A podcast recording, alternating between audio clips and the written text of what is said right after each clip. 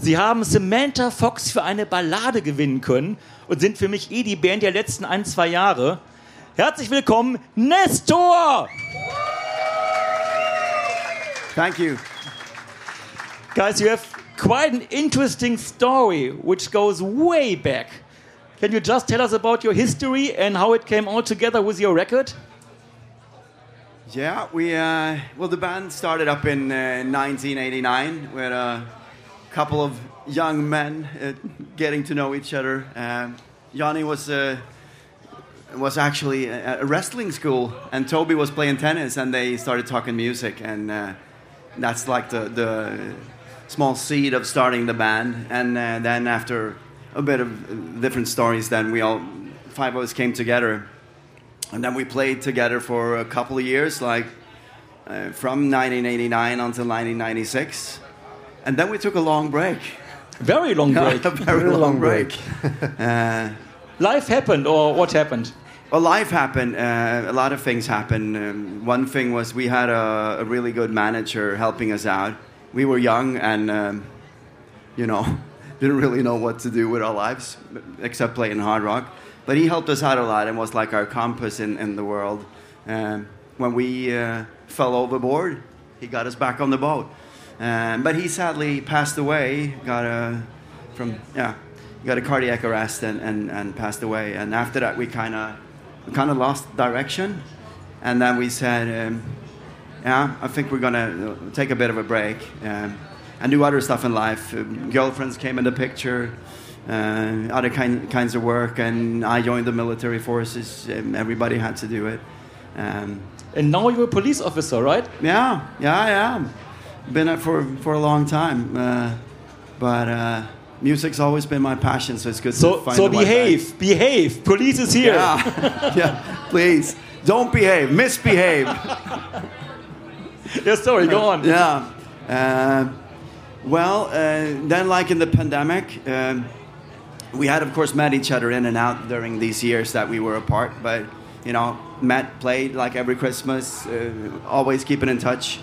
Um, So it's big friendship as well, yeah, right? it's, it's it's based on this friendship, and these guys are definitely my best friends. Uh, it's always been, and we've never lost touch with each other. So, uh, but when the pandemic came, Toby was like, uh, he was, you and, and him uh, recorded some hard rock songs, and said like, we should do these songs with the band. Put the band together. Let's do it. Let's give it one more spin, and the rest is history. yeah. So this record is just amazing. You got like so many uh, views on YouTube and hits on Spotify and everything. So did you expect that? That basically from out of nothing you shoot to the top ten?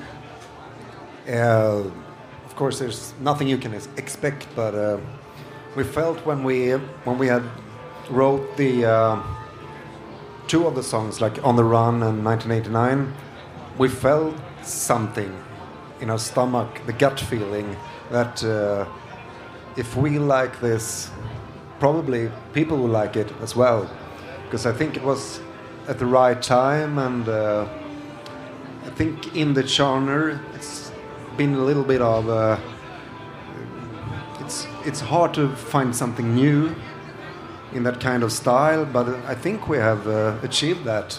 It's old school in R, but uh, something fresh in it as well. So um, you can never expect it, but we. Uh, we were hoping for it, and it felt really good, and the songs felt really good. So uh, why not? So what are your main inspirations? Uh, what are your main inspirations? Which bands did you listen to the most? Which inspires you? Yeah.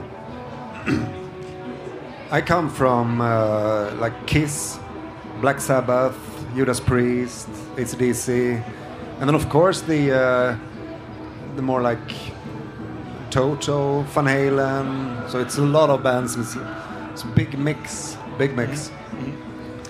And as I just said, you get Samantha Fox. Samantha Fox, yeah. So I mean, how did that work out?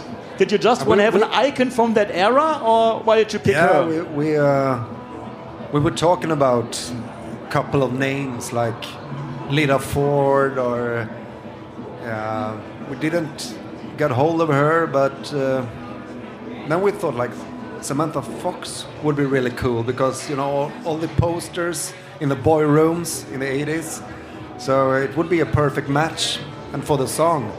So uh, Toby he uh, did some googling and got hold of her management, and uh, I think like three days after it was a yes, go for it. I love the song. I want to do it. So yeah, it was cool. Really cool. And then you met her at the video shoot, right? yeah, How was that? Was she cool? yeah, it was really cool. She's a sweetheart.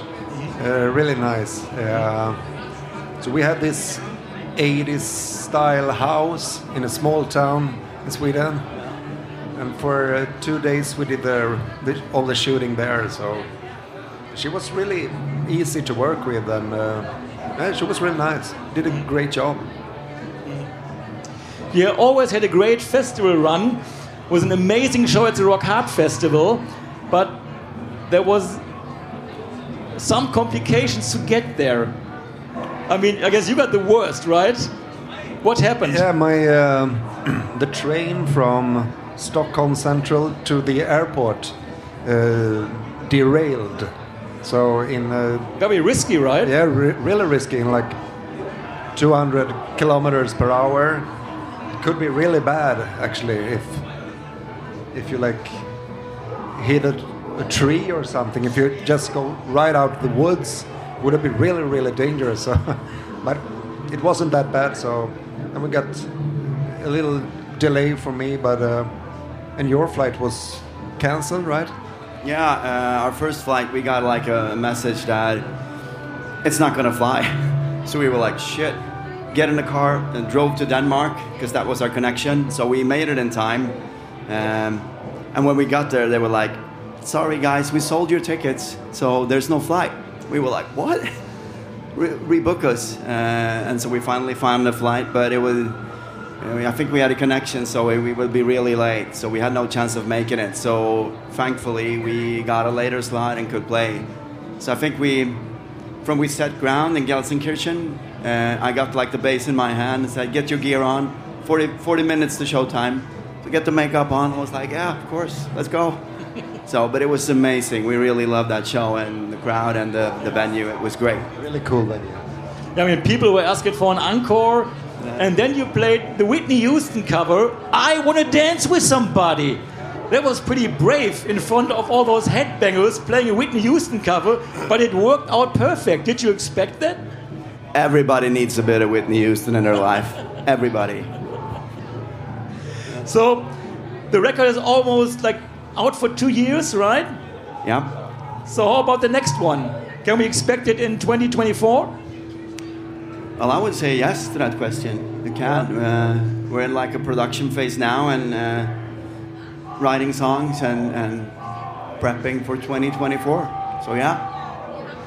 Really looking forward for that because I said record of the year, band of the year. I'm your biggest fan, or maybe second biggest if I look over there. Thank you so much.